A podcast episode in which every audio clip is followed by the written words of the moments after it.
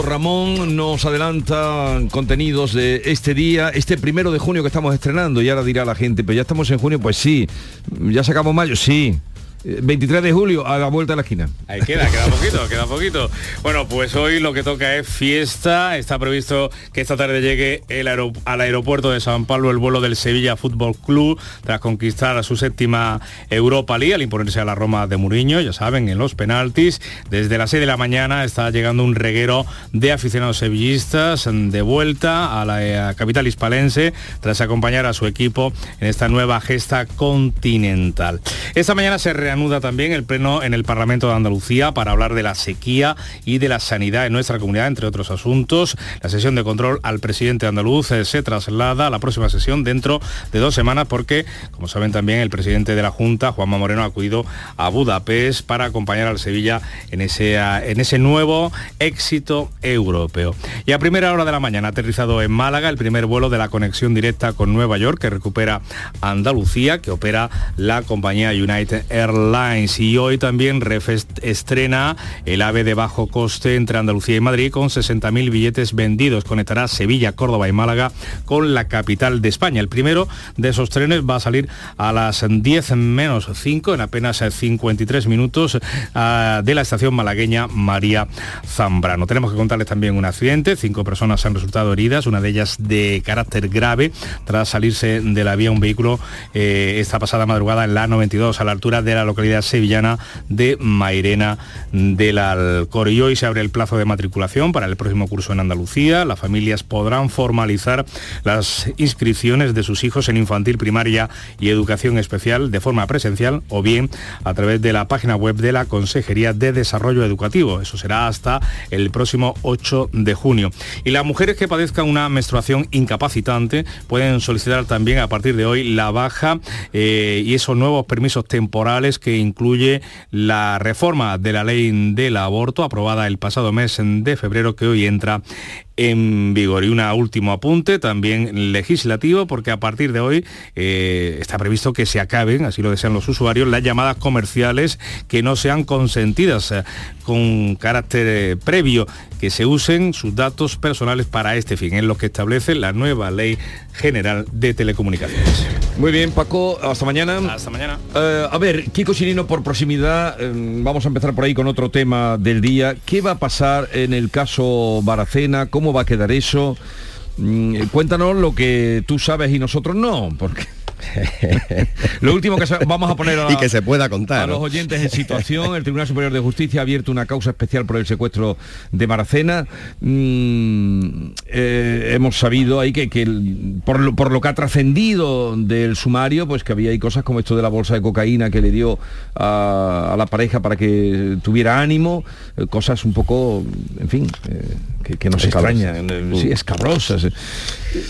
Cuéntanos. Bueno, yo, yo ese tipo de testimonio lo pongo eh, con las reservas lógicas de que es el testimonio de una persona que tiene que defenderse porque está en la cárcel y que tiene pues, pues unas circunstancias, ¿no?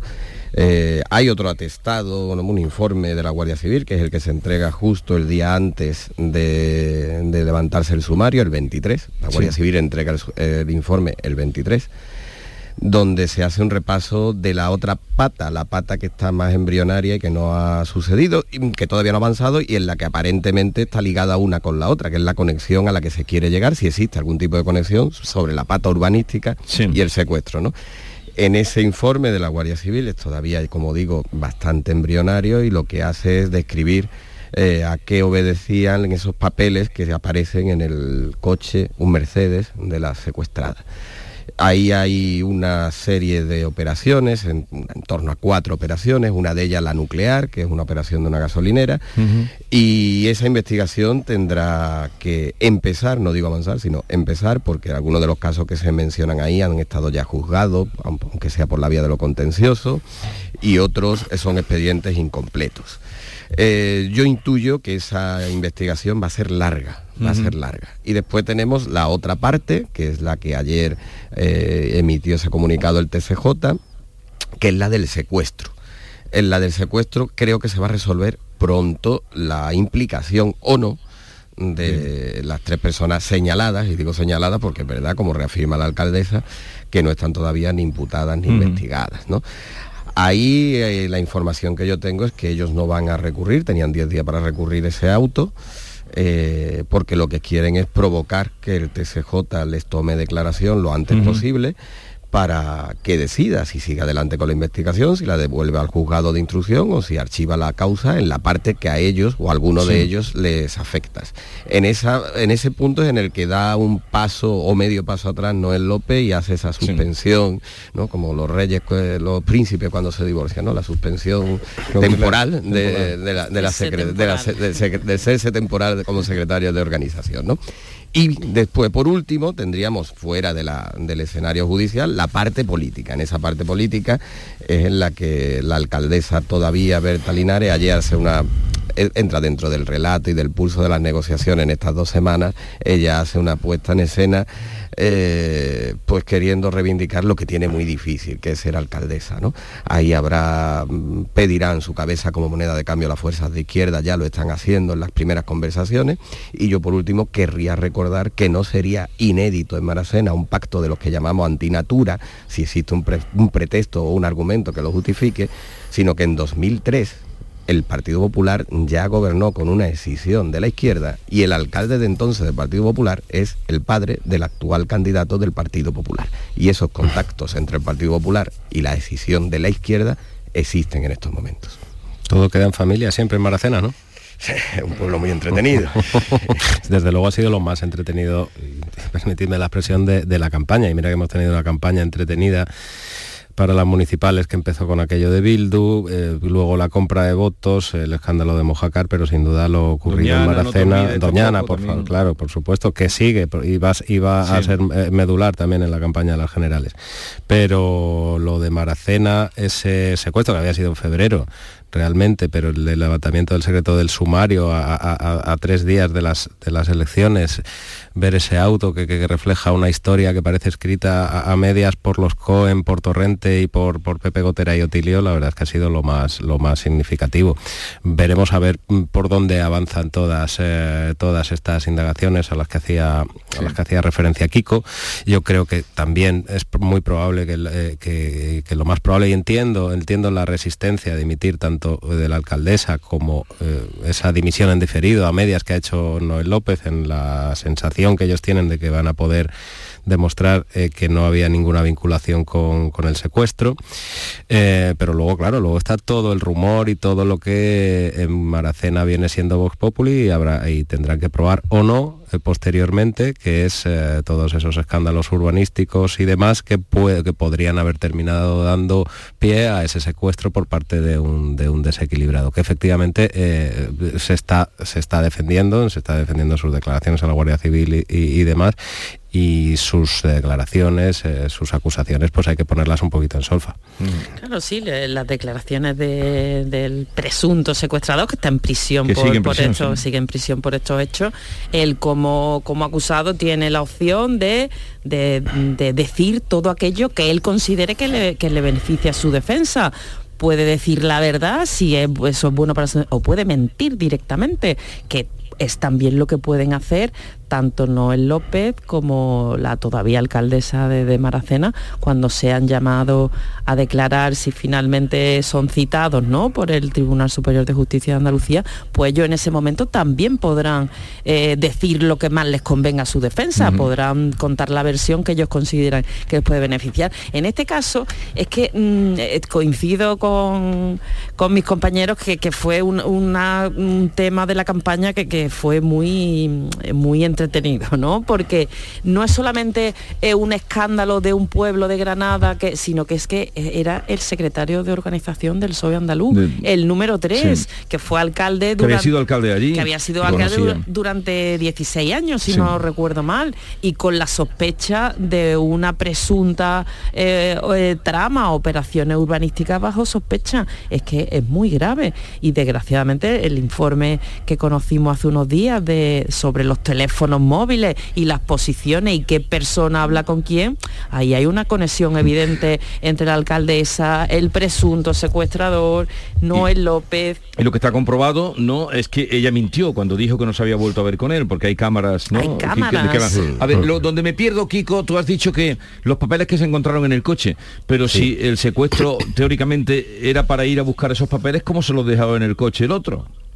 Bueno, eh, es que el secuestro, que hay una cosa que, ya podemos elevar a hechos probados, que es que la declaración del secuestrador presunto y la secuestrada coinciden. El relato que hacen del secuestro, que tiene de esos tintes macabros, pero también si no fuese por la situación, podríamos decir que hasta cómico, porque son algunos tintes son ridículos. ¿Cómo va a comprar un cuchillo porque el que tiene le hacía daño, entonces porque era de doble sierra y va a comprar uno que no sea de doble sierra para poder eh, para poder soltarla, pero entonces el móvil, mm, como no puede coger el móvil para que no le localicen y buscar una ferretería en Armilla, pues se va a Maracena, pero le deja el móvil para que pueda llamar y localizarla. Es, un relato totalmente, eh, bueno, pues propio de una persona que tiene el trastorno que tiene y que lo, podríamos, que lo podríamos cuestionar es eh, que, que, para mí aquí lo que queda lo que queda en entredicho es políticamente eh, pues las relaciones que tenían, eh, este círculo, si eso no lo dejan, eh, no es reprobable y no les dejan inhabilitados políticamente, al menos o moralmente, por el tipo de,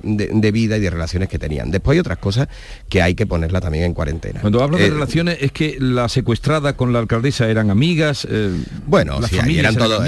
siempre en estos ayuntamientos siempre empiezan siendo todos amigos y, terminan, y, terminan, y terminan totalmente rayando el odio y normalmente ese odio se dispara porque hay un conflicto de intereses. Siempre suele suceder y los que van de justicieros han sido partes habitual, anteriormente de, lo que haya habido. Eso siempre suele suceder en todos los ayuntamientos que, terminan de, esta forma. Hay otros elementos ahí, el arquitecto técnico que está muchas veces mencionado en las declaraciones y que también ha sido ha declarado como testigo y que formaba parte de todas esas, de todas esas relaciones.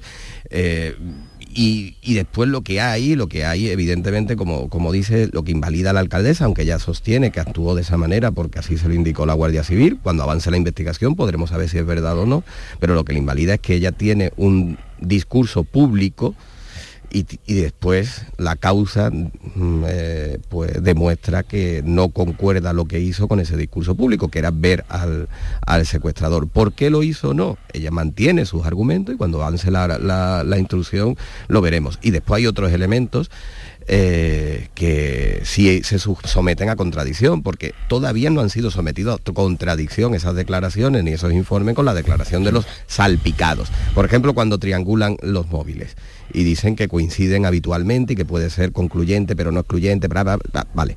Claro que coinciden. Es que hay un detalle que obvian en la investigación. Los tres viven en la misma urbanización los tres tienen el piso en la misma urbanización.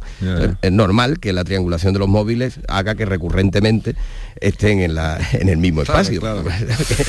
bueno, sí, tiene muchas connotaciones. Ya iremos a... Sí, se dice, Kiko, que, de esa triangulación de móviles no es concluyente en el caso de la reunión en la que supuestamente Noel López le ofrecía o le instaba al secuestrador a darle un susto a la alcaldesa, ¿no? Sí, que dicen que no es concluyente, que podría ser que estuvieran allí, pero a la concejala, que, podría, ser que estuvieran allí o que no estuvieran allí, pero es que esa taberna está también relativamente próxima de a la urbanización. Yo creo que todavía estamos en una fase muy inicial y judicialmente esto le queda muy recorrido. Otra cosa es que judicialmente, aunque el recorrido judicialmente sea lo más favorable posible para Noel López o para el resto, otra cosa es que aún siendo favorable políticamente ya eh, tengan una mácula y aunque no sean mm. hechos delictivos políticamente les deje en una situación muy comprometida. ¿La, alcaldesa tiene mayoría absoluta? No, tiene que, no, tiene que Tiene, necesita pactar. Con eh, la izquierda. Con, un, con, claro, la ha perdido. En, el peor de los escenarios para el PSOE, en las peores circunstancias, las crisis de Zapatero y demás, Maracena, a la que apodan la Rusia chica, eh, Maracena se caracterizó porque Noel López, precisamente, que ahí estuvo su valor desde el año 2007, encadenó mayorías absolutas en los peores momentos para el PSOE. Ahora la ha perdido, es verdad que tiene varias decisiones, algunas de ellas vienen del PSOE, y el PP necesitaría pues alguno de esos partidos, que uno tiene dos, otro un concejal, para, para arrebatarle la, alcaldía. A lo mejor lo habéis visto ya, pero claro, hay tantas publicaciones de todo tipo. Eh, Guerra ha mm, publicado un artículo en, mm, de Objective, el embrollo electoral donde... El día que Sánchez se unió en un abrazo a Pablo Iglesias, se firmaba el acta de defunción política de miles de responsables socialistas. Dice, bueno, dice muchas cosas, pero ahí está, está en abierto, lo pueden ver todo el mundo. Tal vez haya llegado el momento de que los socialistas se interroguen sobre si no será el problema el candidato. El embrollo electoral se titula, Alfonso Guerra lo ha publicado, y, da su visión de la jugada y no queda muy bien parado Pedro Sánchez. Por cierto, oye, esto que dijo ayer Feijó es que me sorprendió, me sorprendió. Ante el Cercla catalán, por cierto que el Cercla catalán fue el que recibió, con, igual que recibieron ayer a Rajoy, recibieron a Pedro Sánchez después de los indultos. El Cercla catalán yo recuerdo, yo recuerdo, eh, los Osanna, ¿no? Bueno, pues ayer lo, eh, ayer lo, recibieron, no sé si era por la, por, la frustración, de, ayer estaba invitado también Pedro Sánchez, en el último momento dijo que no iba al ser catalán, y a lo mejor por eso también les incomodó, no lo sé, pero el caso, hombre, que le dijeran a Fijó, que dijera Fijó que, que los catalanes son los que más pagan y que por eso son los más patriotas, mm, y que en contra de lo, del, el dicho de que son muy ahorrativos, de que son, que, que son los más espléndido, hombre, un poquito, un poquito se pasó, ¿no? ¿Cómo lo veis? los más patriotas los catalanes, los más espléndidos, no sé. el discurso un poco, ¿no? Eso de querer agradar donde vayas o asumir, en fin, un poco chirriante, ¿no? Que, es que ellos mismos se rieron cuando le dijo que eran los que más pagaban, los más patriotas. ¿A quién vas a engañar? Se, una, se, oye una risa por allí, porque dijo, no, no, en contra de lo que se dice, el dinero y tal, pero son los más espléndidos, son los que más pagan. Mm, en fin.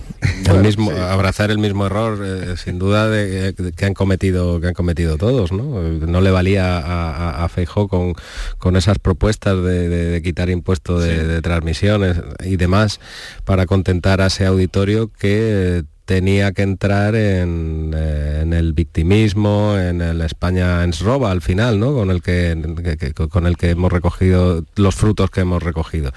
Seguramente es un error que eh, por parte de muchos de sus votantes ya lo están ya, están apuntando con el dedo que está ahí. Vamos a ver cómo actúa Fijó con la cuestión catalana. Yo, yo, eh, no en este caso solo, creo que Feijó desde, desde que irrumpió en la escena nacional, en algunos momentos eh, se pasa de sobrerepresentación en algunos sitios a los que visita y en esos discursos ha tenido ya algunos deslices. Y mm, para identificarte y para tener una estrategia nacional no necesitas hacer apología identitaria allá donde vayas.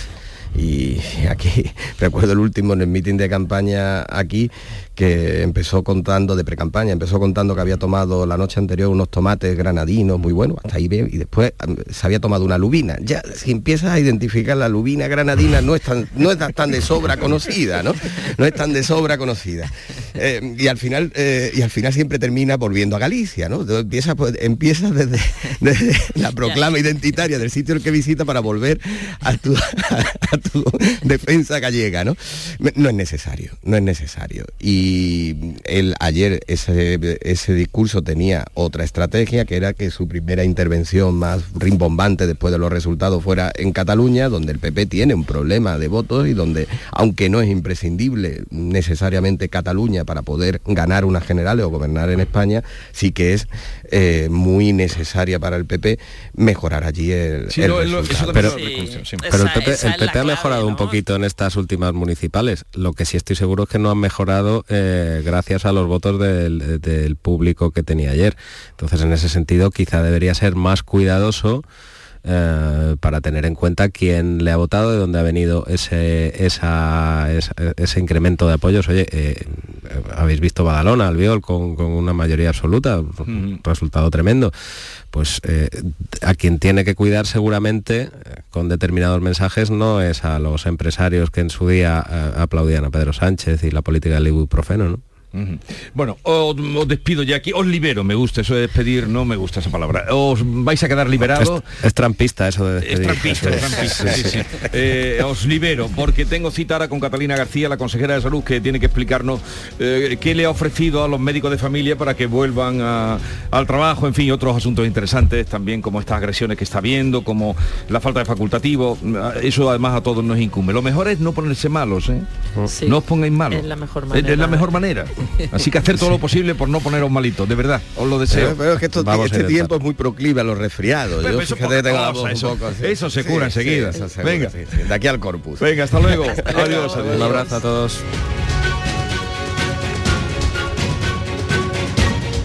La mañana de Andalucía. Ya está aquí el verano, con sus playas infinitas sus pueblos blancos y todo el tiempo del mundo para ti. Tiempo para hacer lo que tú quieras o no hacer nada de nada. Es tiempo de verano. Date una alegría. Ven Andalucía. Campaña financiada con fondos FEDER, Junta de Andalucía.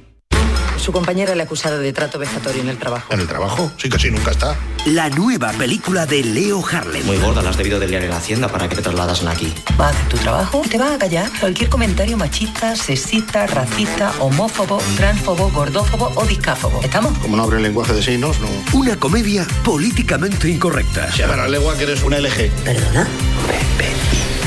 HDMI. Como Dios manda. 2 de junio, sala en fines. No sé cómo no nos hemos extinguido todavía. Canal Sur Radio. Todo pintura se traslada a tu casa. ¿Cómo lo oyes? Coge tu cita en la web todopintura.es y nos pondremos en contacto contigo para mandarte a uno de nuestros técnicos. Te asesoraremos en colores, materiales, cantidades y todo lo que necesites, además de enviártelo a tu domicilio. Consulta condiciones en todopintura.es. Reserva tu cita y nos trasladaremos a tu casa. Aire Sur Outdoor se sale. Este jueves 1 de junio, el Chill Out Zumbao nos trae una fiesta after work con concierto de Doctor Diablo que no te puedes perder. Además, solo por ser socio de la app Club Aire Sur tendrás una copa gratis. Te esperamos el 1 de junio a partir de las 21 horas. No te lo pierdas.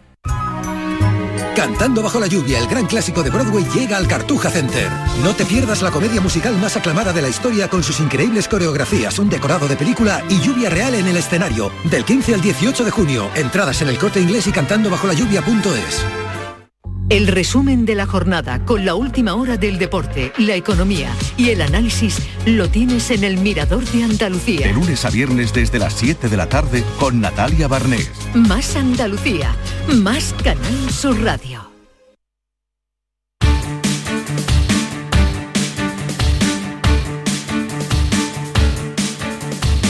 Esta es La mañana de Andalucía con Jesús Vigorra, Canal Sur Radio. Y hoy, como les habíamos ya anunciado, está con nosotros, nos visita Catalina García, consejera de Salud y Consumo de la Junta de Andalucía. Consejera, buenos días. Hola, muy buenos días. Gracias por acudir eh, a nuestro programa. Mm, ¿Qué le ha ofrecido usted a los médicos de familia para que eh, la huelga, a excepción del sindicato médico que ahora hablaremos, eh, se haya pospuesto y se haya acabado? Bueno, pues yo creo que hemos tenido altura de miras tanto los sindicatos, que han antepuesto, yo creo que el bienestar de los andaluces y de los profesionales del sistema sanitario público andaluz y del Servicio Andaluz de Salud, pues para llegar a ese acuerdo. ¿Y qué, hemos puesto encima de la mesa? Pues, pues, los sindicatos pusieron encima de la mesa muchas cosas, pero al final todos sabemos que, que los acuerdos, para alcanzarlos, tiene que haber cesiones por ambas partes. Es el tercer acuerdo que conseguimos en mesa sindical, que van a suponer 300 millones de euros más dentro de atención prima, dentro del sistema sanitario público, en mejoras laborales y en esta ocasión en atención primaria. Y hay muchas mejoras. Bueno, pues dentro del acuerdo, por empezar, nos comprometemos al 25% del presupuesto sanitario hacerlo en atención primaria. Nosotros creemos que eso es una necesidad. Nuestro sistema de atención primaria tiene que ser fuerte y tiene que ser resolutivo y tiene que ser eh, el que garantice que la promoción y la prevención llega a la ciudadanía y llega a los andaluces. Nos hemos comprometido a que las consultas se reduzcan, que era una petición de sindicato médico, a 35 y a 25 para pediatría. Nos hemos comprometido a ir reduciendo las tarjetas sanitarias que tienen asignados los profesionales médicos. Hasta ahora son 1.500. 1.300 el compromiso para llegar en el año, en cinco años a 1.200. La continuidad asistencial, una reivindicación histórica de médicos de familia, ya la tienen también, que eso nos ayuda ayuda a ello a poder hacer esa agenda, de 35, porque tienen la probabilidad, y ahí también se lo agradecemos, de trabajar por las tardes o por las mañanas para cubrir el resto de pacientes que no pueden entrar en esa agenda de 35.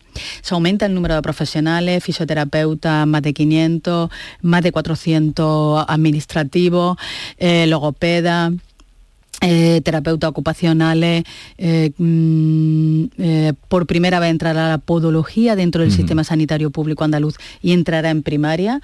ellos van a organizar los equipos para la vigilancia del pie, diabético, algo que nos preocupa mucho en Andalucía por el número de amputaciones que supone y eh, por otro lado formación de los profesionales que va dentro, equiparación de los servicios de urgencia, la carrera profesional, un avance más con respecto a lo que se acordó en el último acuerdo, muchas medidas que, lo, que, que lo que vienen es a mejorar la atención primaria, que era el objetivo, y que este acuerdo irá de la mano de las aportaciones que han hecho sociedades científicas y colegios profesionales, a los que también le agradecemos su esfuerzo, y las aportaciones de los propios profesionales que a través de las mesas que organizó la Escuela Andaluza de Salud Pública también hemos recogido su diagnóstico y cuáles son sus recetas para poder solucionar los problemas. Entonces, eh, la atención primaria, mm, ¿encuentra usted que ahora está para funcionar mejor? Mm, debe de funcionar mejor cuando se pongan en marcha todas las medidas. Otra medida muy importante que se me había olvidado es la capacidad resolutiva de la atención primaria. Los médicos de familia que son especialistas, a mí me gustaría decirle a la población que son especialistas, como es un especialista en neumología, cardiovascular, oncología, pues el médico de familia es un especialista en, medicina familiar y comunitaria. El médico de familia lo que le tenemos que dar son herramientas para que él sea resolutivo, como es el médico que está en el hospital. Para eso ya tienen formación, van a tener ecógrafos, retinógrafos, la posibilidad de realizar analítica, la, la, posibilidad de acceder a muchas pruebas diagnósticas que se hacen en el hospital, de tal manera que sea capaz de establecer un diagnóstico y no tenga que hacer una derivación hasta el momento que él, no, que él considere que ya pasa de su esfera y tiene que ser otro especialista determinado, un neurólogo, un digestivo, el que tiene que seguir el seguimiento del paciente. Pero yo quiero prestigiar la figura del médico de familia. Es un especialista y nosotros estamos obligados a darle herramientas a ese especialista. Bueno, se retiró lo que se entendía como mm, las tarifas para posibles atenciones fuera de la sanidad eh, pública. ¿Esto calma las cosas con eh, el resto de grupos políticos o no? ¿O le piden más? ¿O, no, ya la, o su compromiso que usted tantas veces ha dicho que no se va a privatizar la enseñanza, la, perdón, la sanidad pública? Bueno, es firme. Yo ayer lo volví a decir en el Parlamento. Nunca ha existido la intención de privatizar nada desde que nosotros estamos gobernando. Y lo hemos demostrado, pero con creces, con mayor presupuesto que nunca, 4.000 millones más, 30.000 millones más, 30.000 profesionales más. Hemos internalizado pruebas que se hacían externamente. Por ejemplo, el Hospital de Linares no tenía resonancia magnética, ahora la tiene. Todas las pruebas que se hacían fuera, en la privada ya se hacen en el Hospital de Linares. El de Antequera no la tenía, ahora tiene un TAC.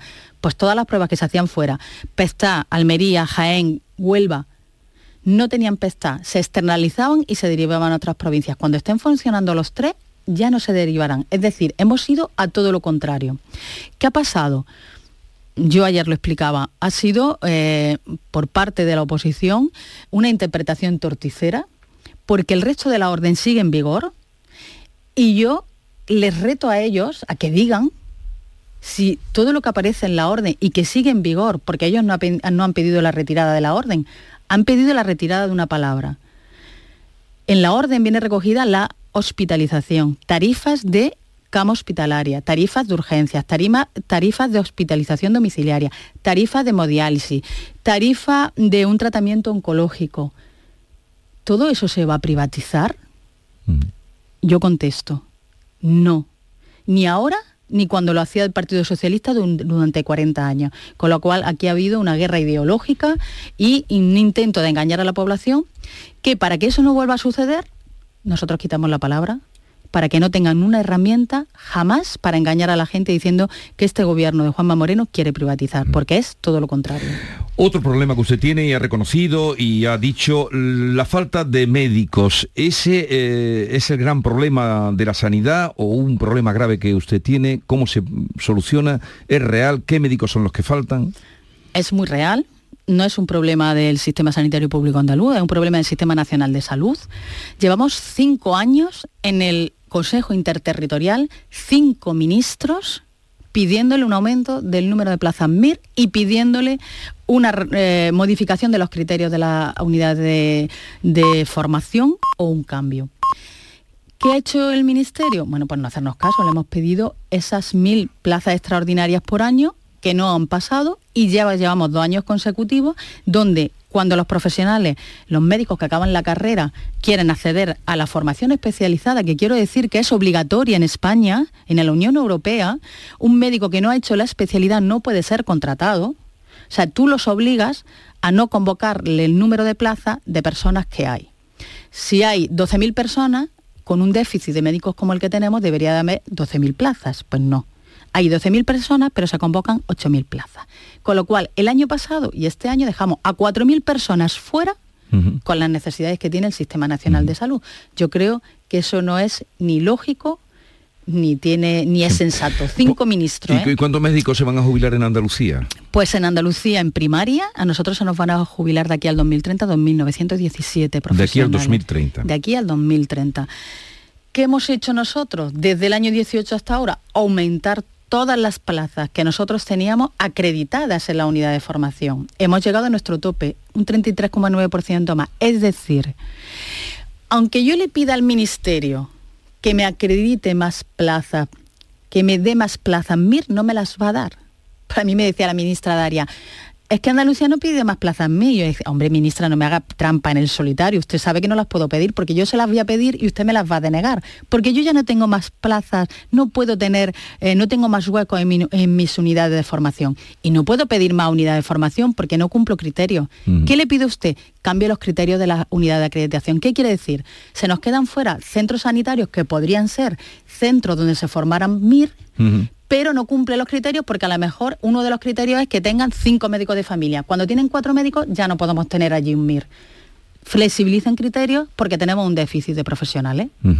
Eso en la atención primaria. ¿Y en los especialistas también va a haber eh, déficit de médicos? Nosotros ya los tenemos. Tenemos muchos problemas. por ejemplo, en, anestesiología, eh, pediatras también tenemos problemas. Vamos a tener problemas ya en intensivistas, tenemos problemas. O sea, tenemos problemas ya en ciertas especialidades en algunas provincias donde ya las provincias cercanas tienen que ayudarlo. Con lo cual tenemos un problema, un déficit que se ha eh, dicho eh, de forma reiterada en el Consejo Interterritorial y que este gobierno, que ya no está, gracias a Dios, pues no nos ha hecho caso. A ver, eh, usted incide, y yo creo que esto mm, lo asumimos porque todos queremos estar bien y, no ponernos malos, la importancia del cribado de cáncer de colon y de mama parece que en mama mm, se sigue, pero en, cribado de cáncer de colon parece que no al, ofrecimiento que hace la Consejería de Salud, ¿no? Bueno, es que los cribados tardan mucho tiempo, desgraciadamente, tardan mucho tiempo en, llegar a, tantos por ciento elevado de participación de la ciudadanía. El de mama ya tiene un tanto por ciento muy elevado porque lleva mucho tiempo instaurado. Es más, nosotros hemos aumentado ahora el número de años que abarca ese cribado de cáncer de mama. El de colon ya lleva cinco años funcionando. Y yo creo que deberíamos de, entre todos, y los medios de comunicación aquí tenéis un, papel fundamental, eh, incentivar que la población participe. El que a una persona entre 50 y 69 años le llegue la invitación y la guarde en el cajón, yo escucho a personas que ahora le han diagnosticado un cáncer de colon, que hace tres años recibió la carta y no, no le hizo caso a la carta porque él estaba bien. Claro, es que cuando el cáncer de colon da la cara, el cáncer de colon ya está avanzado. El cribado es para diagnosticarlo precozmente. Entonces, cualquier persona que reciba una carta de invitación tiene que ir. La prueba es indolora. Y te diagnostican un cáncer en los primeros estadios que a lo mejor no necesita ni quimioterapia, ni radioterapia, ni nada de nada. En estadios muy, muy iniciales que para eso son los cribados. Ahí vamos a incidir, empezamos con el cribado de cervix, tenemos programado el, eh, poder empezar con el cribado de cáncer de próstata, el cáncer de pulmón. ¿Por qué? Creemos que en donde de verdad debemos de incidir y donde debemos dirigir nuestros mayores esfuerzos en el sistema sanitario público andaluz para que tenga eh, cimientos fuertes es en la prevención y en la promoción. Y la prevención son todos estos cribados o la vacunación, donde hemos dado saltos cualitativos y los vamos a seguir dando, porque al final lo que tenemos que es prevenir. ¿El refrán cuál es? Sí, sí más vale prevenir que curar. A ver, eh, y a pesar de todo esto que usted me cuenta, de la falta de médicos, no dejamos de dar noticias esta mañana, la última, de eh, una agresión a dos enfermeras en Alcaudete, a, las que desde aquí deseamos que se pongan bien, pero es un día y otro. Esta es la última que me llegaba esta mañana. ¿Qué pasa? ¿Cómo se puede proteger? Porque esto es una cosa que debe ser muy desagradable, aparte que mm, traumáticamente, que, que a un médico, a una enfermera, a un celador le peguen, le asalten, le insulten. Bueno, yo creo que, lo que vemos y lo que se refleja en el sistema sanitario público andaluz, también en el de educación, ¿eh? es un nivel mayor de agresividad en la población. La población tiene un mayor nivel de agresividad y una solución de sus problemas y de sus conflictos a través de la fuerza. Educación tiene aquí un papel fundamental, la sociedad también y los medios de comunicación también. ¿Qué hacemos nosotros? Bueno, pues ayer en la aprobación de la ley de función pública, esa ley ya de, avance, eh, mm, dentro de una disposición final eh, se recoge algo muy importante y es que los profesionales del sistema sanitario público se consideran autoridad público en el desempeño de su función. Eso va a ser un salto, un salto cualitativo a la hora de las condenas que, se, que se den a partir de este momento. Existe un trabajo conjunto con los cuerpos y fuerzas de seguridad del Estado, con la policía local, con los ayuntamientos, con los colegios profesionales, con los sindicatos, para eh, tomar medidas de protección de nuestros profesionales. Pero es verdad que aquí la sociedad tiene un papel fundamental y es mm, intentar solucionar sus problemas de forma civilizada y nunca con una agresión sobre todo gente que, nos va a curar y que nos va a ayudar a, ponernos bien. Bueno, eh, ¿cómo están las listas de espera, consejera? Bueno, pues hemos empoderado un poquito, es verdad, pero si nos comparamos con el año 18, que es nuestra referencia, que fue cuando nosotros llegamos aquí, seguimos siendo una comunidad autónoma que de las que más ha reducido las listas de espera. Si nos comparamos con el año 18, nosotros tenemos un 20% más de personas en lista de espera, es decir, un 20% más y hemos reducido en 80 días la espera de esos andaluces. Con lo cual quiere decir que está funcionando el sistema. Si yo tengo un 20% más de pacientes y ese 20% más, ese aumento de más, esperan 80 días menos y hemos reducido un 33% las listas de espera, quiere decir que estamos funcionando. ¿Estamos contentos? No. Vamos a poner todos los recursos encima de la mesa para seguir reduciendo esas listas de espera y para ser motor dentro de Andalucía y para que tengamos los mismos datos que las mejores comunidades autónomas. Cuando usted me habla de 80 días se refiere a intervención quirúrgica. Sí. En pruebas diagnósticas tenemos que esperar 53 días menos. También la hemos reducido y también hemos reducido, a pesar de tener un 28% más de pacientes en prueba, esperando pruebas diagnósticas, también hemos reducido esa lista de espera en un 30%. Pero, como digo, no estamos contentos y vamos a, forzar la maquinaria para alcanzar a las comunidades autónomas que mejores niveles tienen. O sea, sería 53 días para pruebas diagnósticas. Menos, Pero en 53 días menos de espera. ¿Pero en cuánto se quedarían entonces? ¿La media? La media, 120 días. 120 días. Para pruebas diagnósticas también. ¿Y para intervenciones quirúrgicas? 130. 130 para intervenciones quirúrgicas. ¿Y para especialistas? Son las especialistas, las consultas de especialistas, pues estaremos en más o menos 115, 120 días.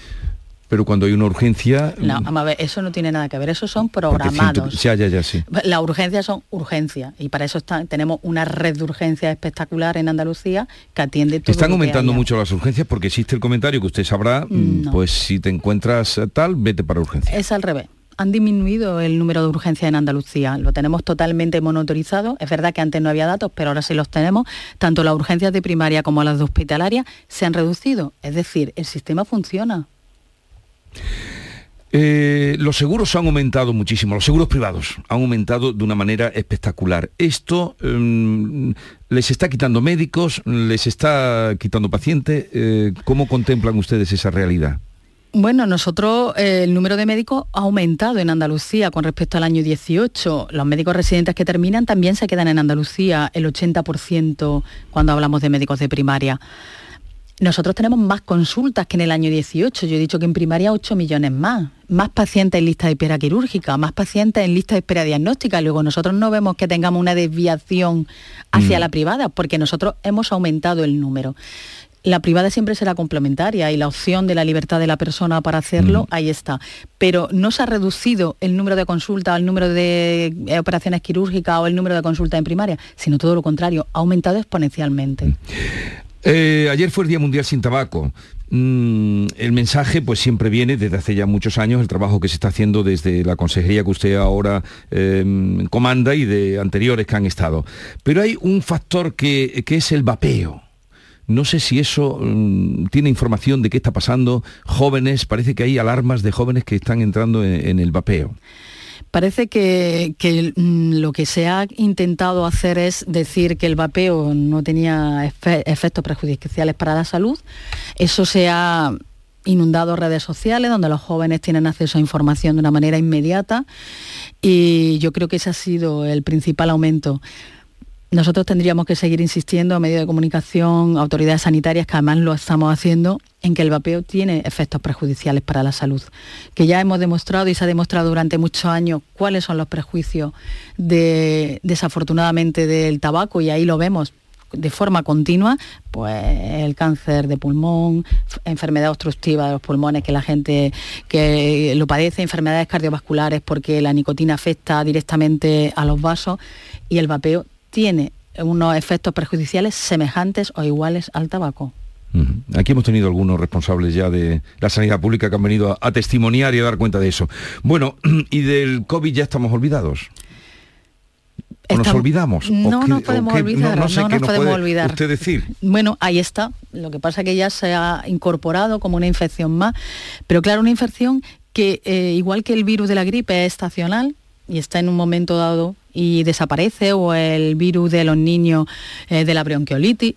Este no, este sigue acompañándonos. Nosotros ahora mismo tenemos 260 personas hospitalizadas y 20 en la UCI por, el virus del COVID y siguen muriendo personas en Andalucía. Yo mm, lo que pido es eh, que a los más vulnerables, que todos sabemos quiénes son, nuestros entornos, sabemos perfectamente identificar nuestras personas más vulnerables, los protejamos. Nosotros, nuestro sistema inmunitario funciona muy bien, funciona y nos podemos defender. Podemos tener ahora mismo el virus del COVID y estar infectados, pero nuestro sistema inmunitario responde además de estar vacunado.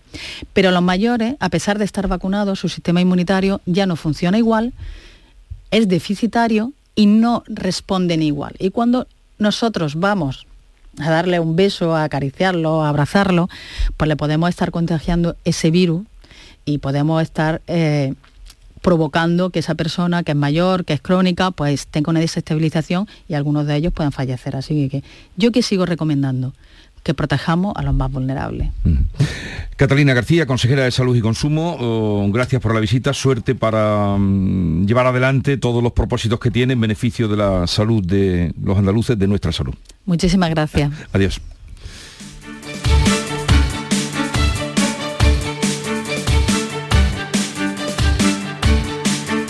La mañana de Andalucía con Jesús Vigorra. Ex verano, hoy te digo adiós. Un verano nuevo me ronda el corazón. Le digo chao pescado al plato combinado. Tengo una nueva ilusión. Esta es la mariposa que me ronda el cora corazón. Ya está a la venta el extra de verano de la 11. Un gran premio de 15 millones de euros y no viene solo. Además hay 10 premios de un millón. Extra de verano de la 11. Pone un nuevo verano en tu vida. A todos los que jugáis a la 11, bien jugado. Juega responsablemente y solo si eres mayor de edad. Canal Sur Radio. Todo pintura se traslada a tu casa.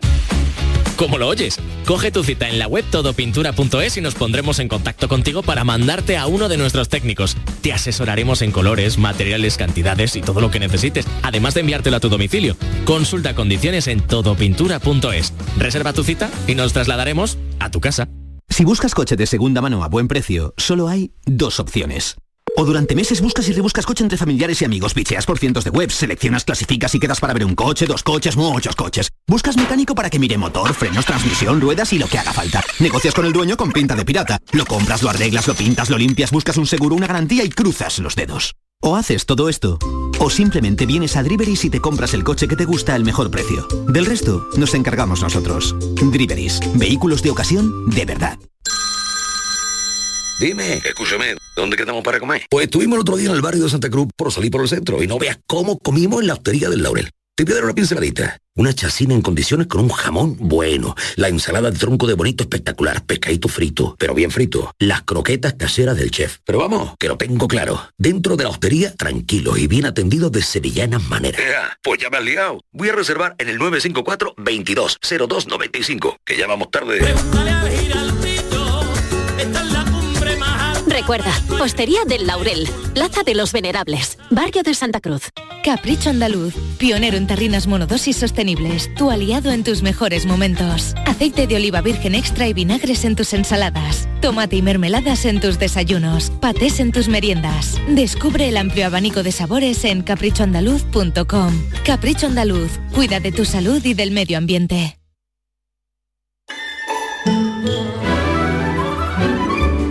Esta es La Mañana de Andalucía con Jesús Vigorra, Canal Sur Radio.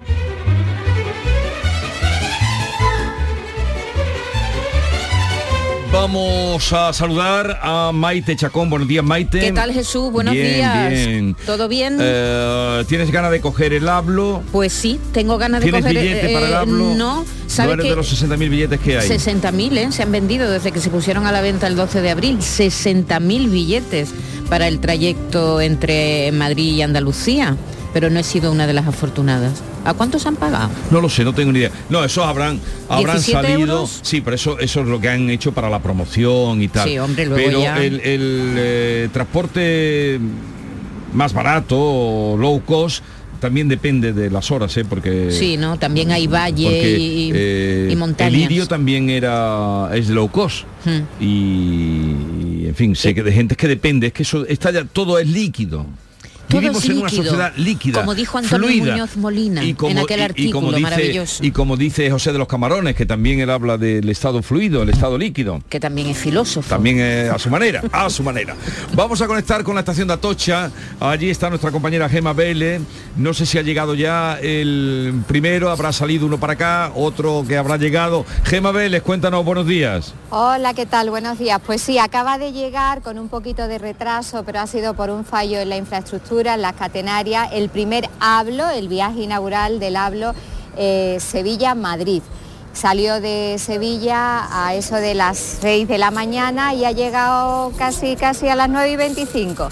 Y bueno, deciros que es un poquito más de low cost, de bajo precio, eh, que el Irio, por ejemplo, porque este hablo eh, no tiene, por ejemplo, servicio de cafetería, eso lo compensa con, con máquinas expendedoras, tanto de alimentos como de bebidas o café. Y, bueno, y tampoco tiene, o sea, tiene menos espacio para las maletas porque han aumentado el número de asientos y eso hace que este tren de alta velocidad sea un poquito más barato.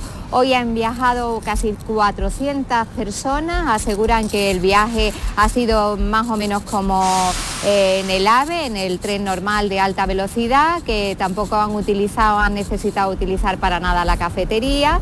Y que bueno, salvo ese esa pequeña incidencia en la catenaria que les ha hecho, eh, les ha ensombrecido un poquito este viaje inaugural llegando unos 25 minutos más tarde.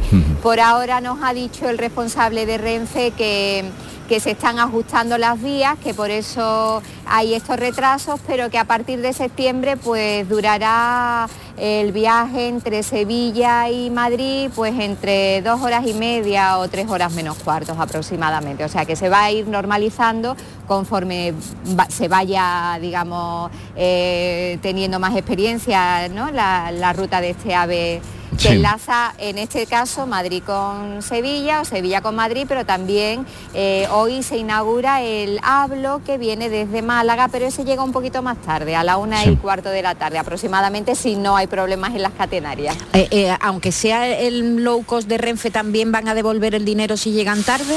¿Sabemos Pues eso? No lo sabemos. No ¿no? lo han dicho. Por ahora, eh, por ahora no, porque todavía tienen que ajustar las vías a estos nuevos trayectos, ¿no? Mm. Entonces, a partir de septiembre, supongo que cuando se normalice el tiempo, pues ya dirán si se devuelve o no. Pero desde luego, por ahora no, por ahora no. No te devuelven nada. Eso sí, hay una cosita curiosa. Eh, te dejan llevar el bolso de mano y la maleta de cabina como en los aviones y Mm. después si tienes más equipaje tienes que pagar al margen. Ah, Y como los, como los eh, aviones. como los aviones de bajo coste, exactamente. Mm. Y si tienes mucho más equipaje, entonces ni, o sea, ni siquiera, porque no hay espacio suficiente, ya que han, queri- han querido abaratar los precios poniendo más asientos. Entonces Mm. han restado espacio a, lo- a, lo- a la maleta, ¿no? A la zona de maletas. Hay un descuento para familia numerosa, ¿verdad? Del 20%, el 50% Exactamente. si es fam- familia numerosa especial. Y los niños pagan poco, porque los, los niños menores de 14 van a tener una tarifa básica de 5 euros, cosa que me parece muy bien, ¿no? Emma, es un precio, está, muy bien para los estupendo. Lo que niños. pasa que, bueno, hay un poquito de, de pega, ¿no? Que, y es que hay que comprar los billetes para que te salgan tan barato con muchísimo Sí. tiempo. Sí, Sí, la antelación sí. es fundamental, Eh, eh, sí. eh, por eso- Exactamente. Entonces, al final tampoco es que se encarezca como el AVE, sino que te puede salir a lo mejor el billete por 25 euros, ¿sabes? O 50 euros ida y vuelta aproximadamente. Pero, pero bueno, es Sí, bastante pero, más barato pero que el AVE, comprándolo, sí, sí, pero de luego comprándolo con antelación, porque el otro día, cuando es, eh, estuve en Córdoba, el Irio, que también es eh, barato, venían gente de Madrid con los que hablé mm, por eh, lo de gala, al funeral, eran chicos jóvenes, y me dijeron que el precio estaba muy, preguntaron, pero ¿cómo tan, tan caro esto? Y era porque en última hora valen caros casi todos, o sea, tienen Sí. tarifa diferente, como Pero en todo. el lirio, el lirio sí que tiene una ventaja que tiene cafetería y, y tiene prácticamente, entre comillas, los mismos servicios que el AVE. Este es más baratito. no, este es más baratito, es más básico y tiene evidentemente menos servicios. No hay azafata, solamente está el maquinista, un interventor y, y un supervisor. Y bueno, claro, eso es lo que evidentemente con menos personal se rebajan los costes. Bueno, y ahora habrá que ver cuando esto arranque de verdad, ¿no? Y ya llevemos unos meses, cómo está afectando la llegada de los low cost al AVE, ¿no? Además, habrá, que, habrá, habrá que ver Hay una eh, muy cifras, grande, ¿no? hay una Ah, demanda- bueno, hay tanta demanda hay que habrá para todos, ¿no? sí, pero, pero de alguna Sí. manera afectará, tiene ¿no? que, tiene que Bueno, notarse. yo hablaba antes con las responsables de, de prensa de Renfe y decía que al final los precios los mueve la, la demanda Sí. y que los aves siguen estando muy caros. Vamos, yo además doy fe Tú- porque tú- soy tú- tú lo usuaria. coges mucho, sí. Eh, cla- exactamente, y entonces sí que siguen siendo bastante caros y por ahora... A mí me ha resultado muy difícil comprar billetes en, en trenes de bajo coste, Sí. low cost, o sea, porque a lo mejor si lo planificas bien, pero a veces como tienes familia, pues siempre surge algo y evidentemente lo compras a última hora y, y al final pues está- siguen estando para, para mí muy caros, ¿no? Pero, pero bueno, supongo que el aumento de competencia eh, también hoy... Ahora mismo, por ejemplo, solamente viaja un tren Sevilla-Madrid ida y vuelta y otro para Málaga, ¿no? Eh, pero dice que podrán ir aumentando este número de trenes conforme vayan viendo la demanda y se, va de- se vaya desarrollando todo. Harán un estudio de mercado, supongo, y, y verán si les viene bien o les viene mal. Yo espero que confío en que al final haya más de un tren, claro. En beneficio de todos. Gracias, Emma Sí. Vélez. Un abrazo desde tu un tierra. abrazo. Adiós, Sí, adiós. Hasta luego, buenos días.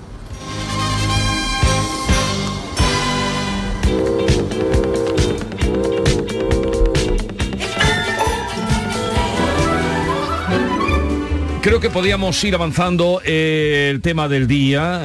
¿Tú tienes costumbre a esta hora que está mucha gente, mm, no, No, no. algún día, pero mm, por lo general no. No, ¿verdad? Porque claro, ceno temprano para. Claro, es verdad que tú, te- tienes una vida rara ahora. Eh, Hoy no, nos una vida, una vida ordenada. ordenada, muy Monacal. ordenada. Monacal, como un Monacal, monje. Como un monje. Te viene Ayer muy bien. estuve dando un paseo, lo quiero esto para compartirlo con todos los andaluces, referido a Sevilla, que es donde vivo, pero referido a todas las ciudades, Córdoba, eh, Granada, eh, bueno, todas tienen sitios mm, preciosos. Ayer estuve visitando el Alcázar, el Alcázar de los Reyes Cristianos, que es lo más visitado, a partir de las 7 de la tarde. Pero por un Siete menos capricho cuarto. por algo Bueno, era un compromiso que tenía de, de- un compromiso de acompañar a unas personas. Es tan bonito el Alcázar, está tan bien presentado, está que uno, digo, pero qué bien presentado, tan bien explicado por, por mm, en este caso la guía que nos acompaña, que se llamaba Nati Amas de Tutrera, a la que mando un saludo, Natividad, a la que nos acompaña. Es, es tan bonito el Alcázar, tiene tantas cosas, esos jardines, Los jardines digo, que disfruten la gente lo que pueda. Está lleno, ¿eh? que no estoy haciendo, Está está lleno y hay llenísimo. colas pero, siempre. pero si ustedes tienen ocasión, porque a veces yo ya fui una vez al Alcázar, no, Mm. no, es tan bonito, los jardines están tan impecablemente cuidados Los que a vecinos veces del- nos de- ensañamos solo en lo malo y ¿Los vecinos de Sevilla entran gratis? No lo sabemos. sí entran ¿no? gratis, Entran sí, gratis. sí entran gratis, sí, sí, sí, lo, lo- gratis. lo único que es que hay que eh, guardar la cola, ¿no? Sí, supongo que sí. Yo Bueno, y eh, los que vengan de los que vienen de yo fui fuera, cuando los estaba- que- los que, cuando visitamos cuando la, ciudades, la ciudad esta- estaba eh, vamos a otro otro horario otro trámite otra tarifa reservado Lo- los baños de, de esta de, de María Padilla. Una cosa. Es todo tan bonito es Pues mira, te voy a confesar y otra además la, cosa. la, eh, Granada la Alhambra imitó aquí porque aquí hay anteriores a la Alhambra ¿no?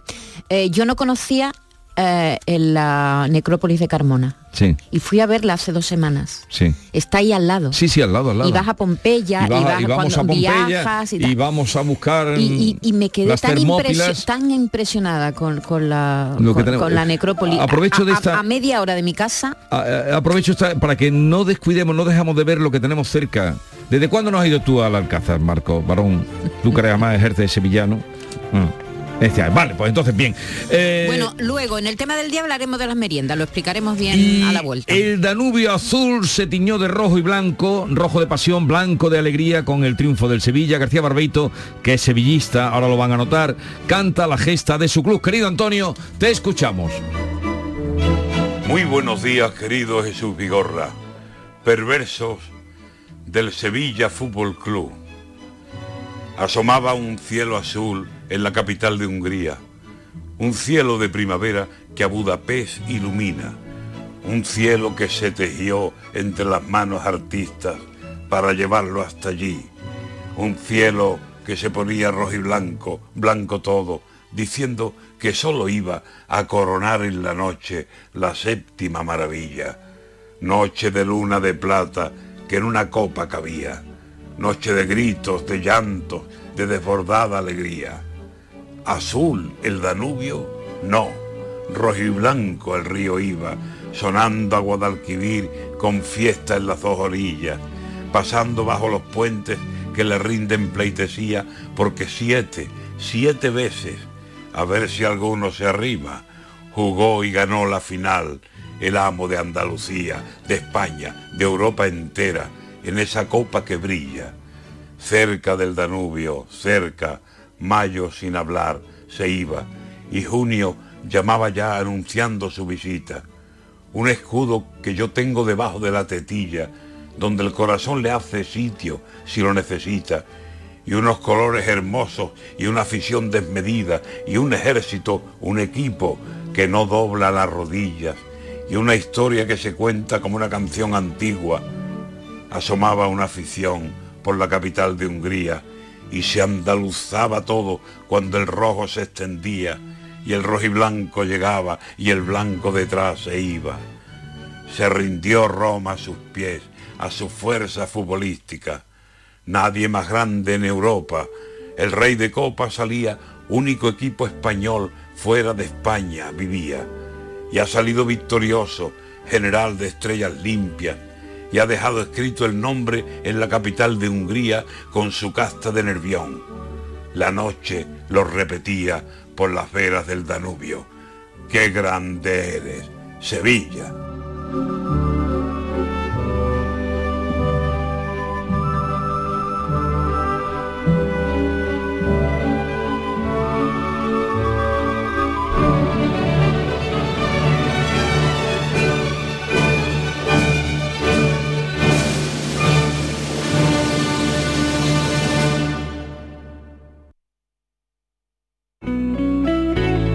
Sur Radio. La sombra, vendó. Don Manuel Hidalgo, responsable de ventas de Tordos Quitasol, nos informa. En esta época del año podemos instalar con comodidad todo tipo de tordos y carpas en todos los modelos y sistemas, tordos con motor y tordos automáticos. Pero eso saldrá carísimo. Ese es un error, José Antonio. Estamos con precios en promoción y con facilidades de pago. No me diga más, llámenos al 954 33 29 88. Recuerde, 954 33 29 88. Y olvídese de aquello ya tan lejano de... Leopoldo, échame el tordo. Y pase a la modernidad, a... Corrito, dale al botoncito. Tordos y carpas quitasol, la sombra de Sevilla. Sombra, la sombra. Cantando bajo la lluvia, el gran clásico de Broadway llega al Cartuja Center. No te pierdas la comedia musical más aclamada de la historia con sus increíbles coreografías, un decorado de película y lluvia real en el escenario. Del 15 al 18 de junio, entradas en el corte inglés y cantando bajo la lluvia.es. Van a dar las 10 de la mañana y Automóviles Berrocar abre sus puertas, deseándoles que tengan un feliz día. Automóviles Berrocar, tu confianza, nuestro motor.